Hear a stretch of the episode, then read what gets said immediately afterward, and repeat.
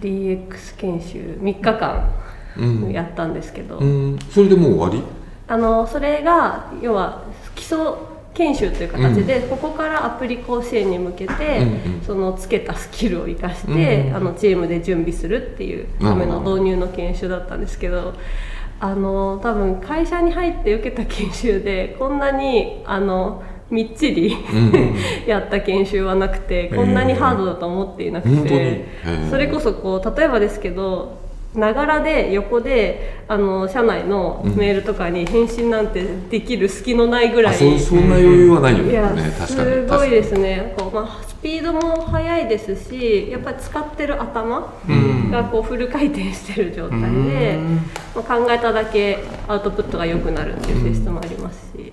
なんか普段使わない、えっとまあ、デジタルとはっていう概念から入って具体的に、えっと、何思考だっけ？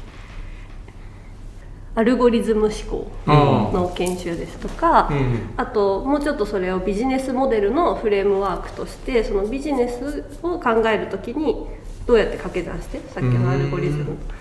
考とか掛け合わせるかとか、あとはそのスプレッドシートを使うのでそのデータ設計のどういうデータベースを作るとどういうふうに使えるのかとか、うん。データの性質でこう動的な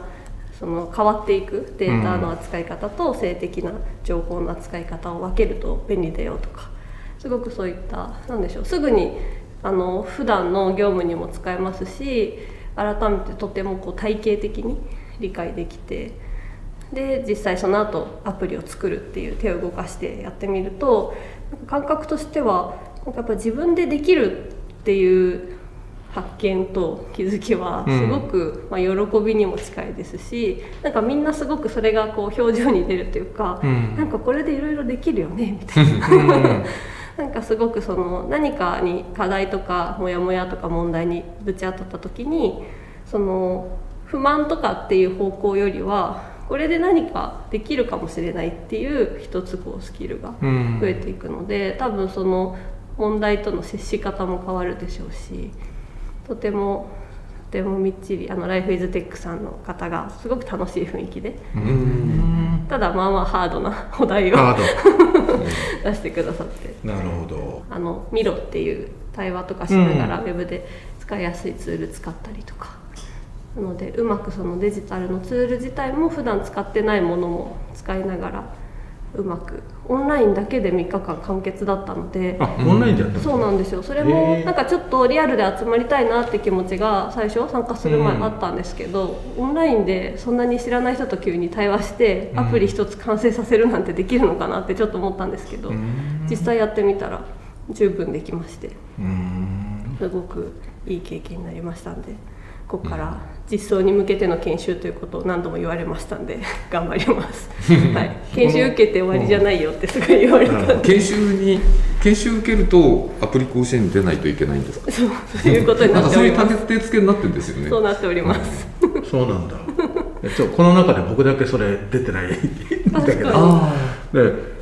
なんかあ葵さんもすごい良かったっていう。あうんすごい良かった。もうなんかね子供に帰った気分。ああそうなんですね、もうなんかアプリができた時とかねもう本当やったーって感じでね、もうめっちゃ嬉しくて。なるほどすごい笑顔のある研修ですよね、すごああいいですね。うん。素晴らしい研修だった、うん。なんかこう自然体で、まあ、僕の年齢で自然体でいくとアプリは、まあ、なんか頑張って使うものみたいな。まあねそのななんていうんですかアプリはネイティブの世代もあるし、まあ、僕らは途中から生まれてでなんとか使えっていう話が作る側に、まあそそのレベルはともかく作ってみると違うあ作る方に一回経験しちゃうってなんかすごいめちゃめちゃ羨ましい。ね本当ね、うん。うん。やっぱりだいぶ違う感じですかね。世界が変わりますよねやっぱりね。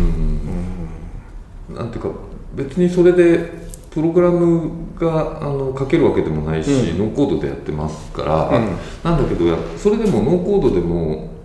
うん、自分たちにアプリが作れたっていううんうん。のが、うん、その前と後でやっぱ世界が変わる、うん。なるほど、うん。ななんだ気持ちがま変わる部分とか、うん。あとまああの理屈っていうか仕組みがあこういうことなのかみたいなその知識がた体感で変わる部分とかいろいろあると思うんですけどどどういう感じなの？体感ですよねあ体感ですね。うん。あの座学もあるんですけどあのチームワークでやっぱり作っていくんですね、はい。でやっぱり自分一人だってできないんだけどチームでや、強みで役割分担してでかつその、まあ、メンターの人も、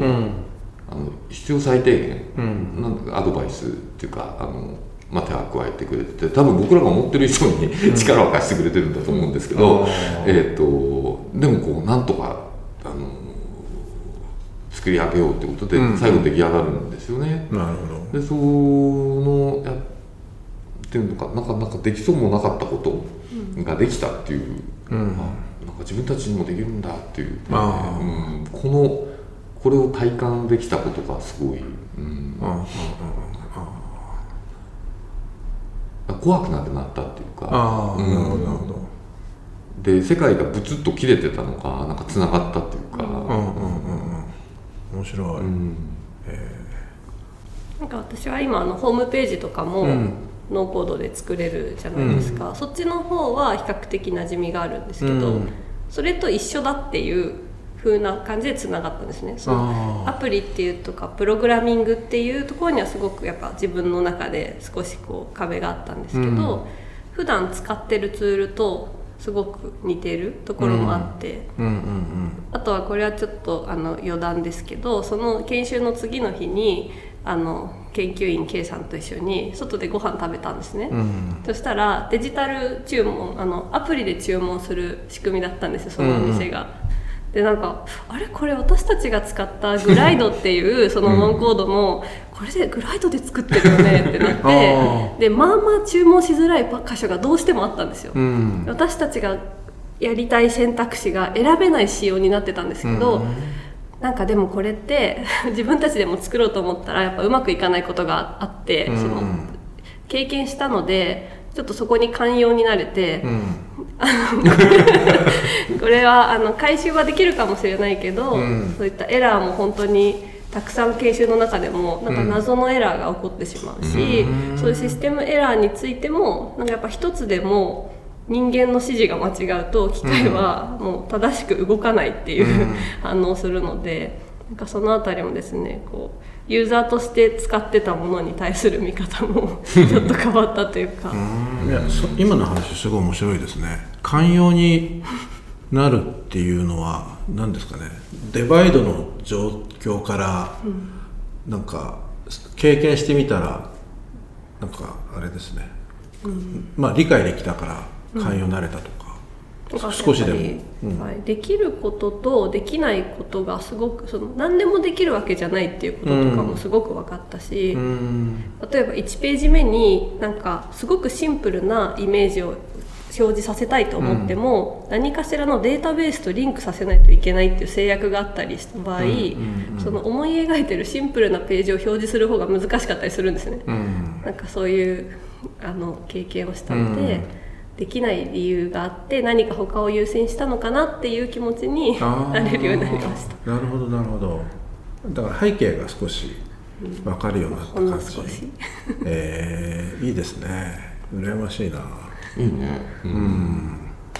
UX に対して寛容になれるっていうのがすごい。そうですよね。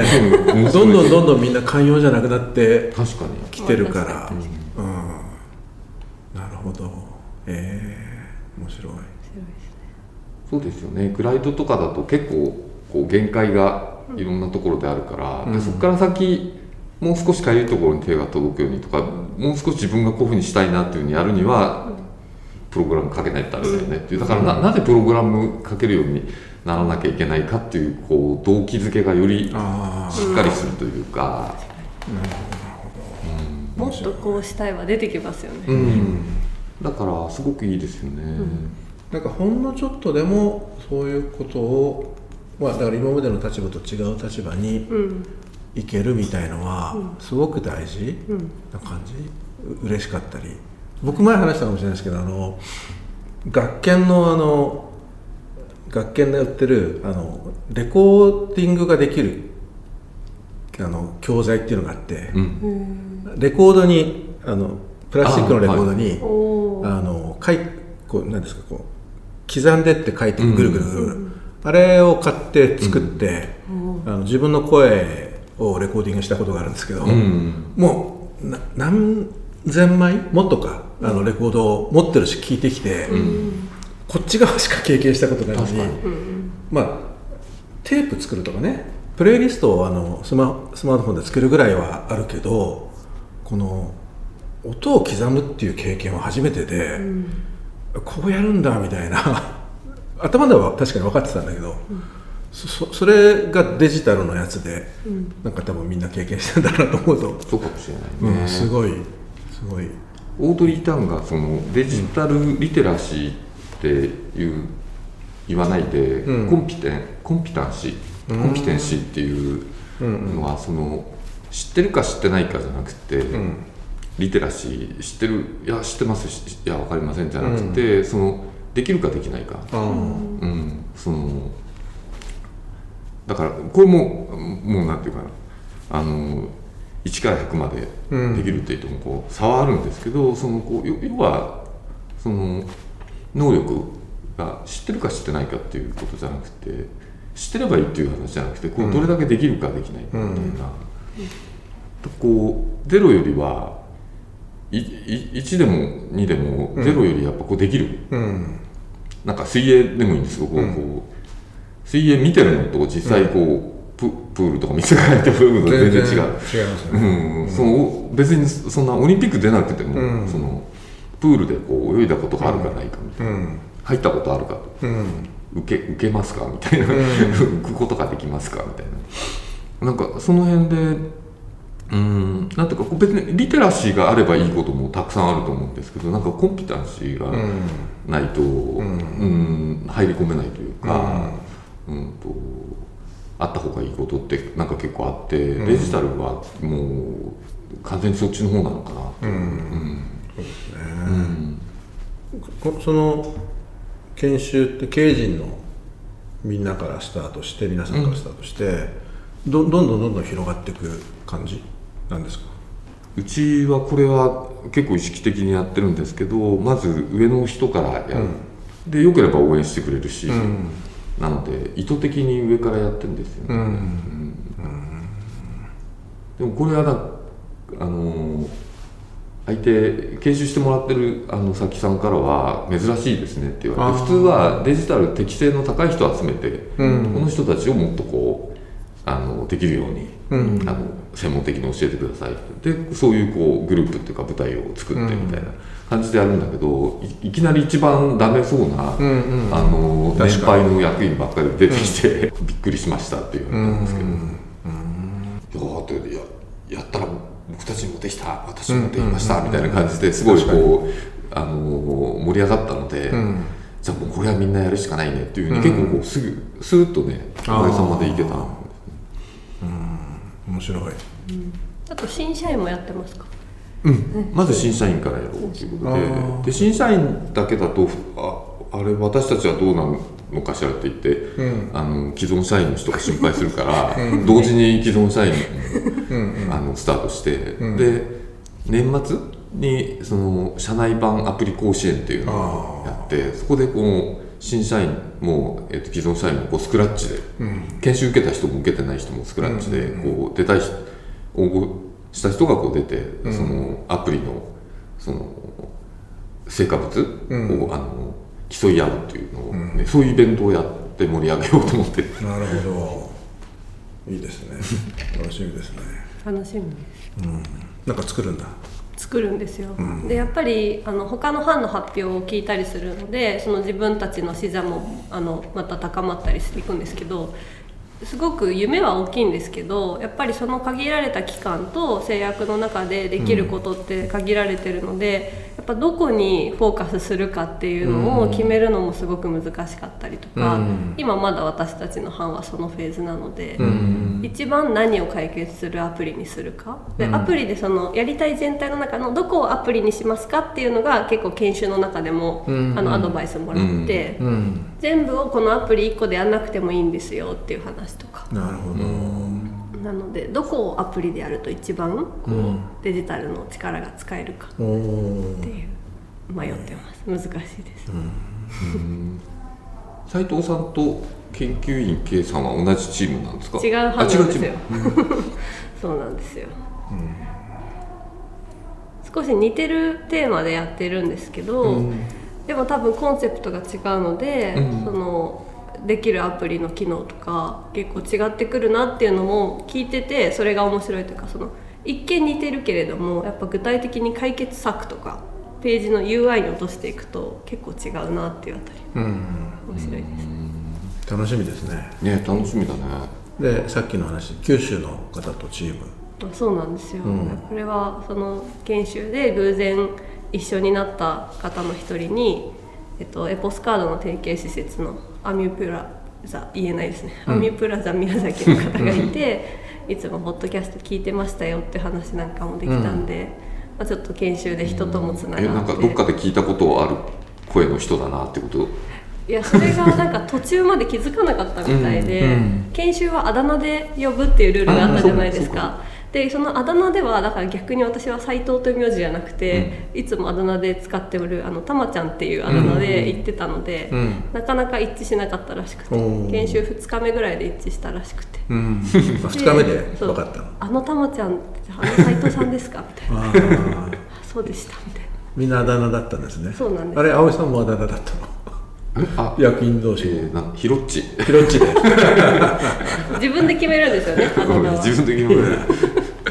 それ面白い。だからいろいろいろいろ面白いですね。そういう工夫も修。本当にフラットですよね。あだ名のおかげもあってか、それこそうちの会社だとやっぱ入社年度で先輩後輩が、うん。あのよくね分かりやすくて、先に聞いちゃうことが多いんですけど、うん。何年入社です。それがないのですごくこうフラットにあ集できてね。でもちろん若い子の方がデジタルが得意なんで、うん。頼るとかうん。そういうのも出てきて面白かった。ああいいですね